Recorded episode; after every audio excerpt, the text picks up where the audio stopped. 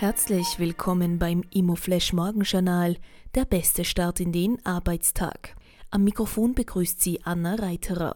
Diese Ausgabe widmet Ihnen Building Times, das Magazin für integrierte Planung, Gebäudetechnik und nachhaltiges Bauen.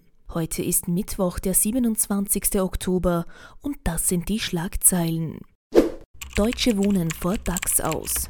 Die Deutsche Wohnen steht vor dem Abschied aus dem Leitindex DAX. Deutschlands größter Wohnungsvermieter Vonovia hält aktuell 87,6 Prozent an der Deutschen Wohnen.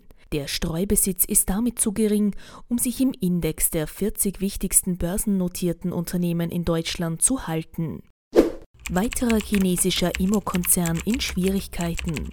In China ist mit Modern Land ein weiterer Immobilienentwickler in Zahlungsverzug geraten. Der Konzern zahlte Zinsen für eine Anleihe nicht und begründete dies mit unerwarteten Liquiditätsengpässen.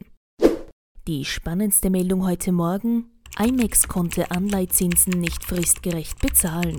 Die IMEX hat die für 26. Oktober fällige Zinszahlung für die 5,5-prozentige Unternehmensanleihe 2018-2023 nicht fristgerecht geleistet.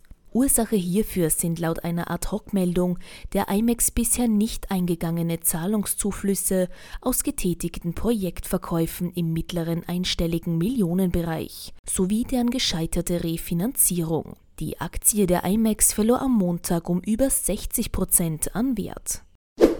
Das waren die wichtigsten Informationen zum Tagesbeginn. Mehr dazu und was die Branche heute sonst noch bewegen wird, erfahren Sie wie gewohnt ab 14 Uhr auf www.immoflash.at.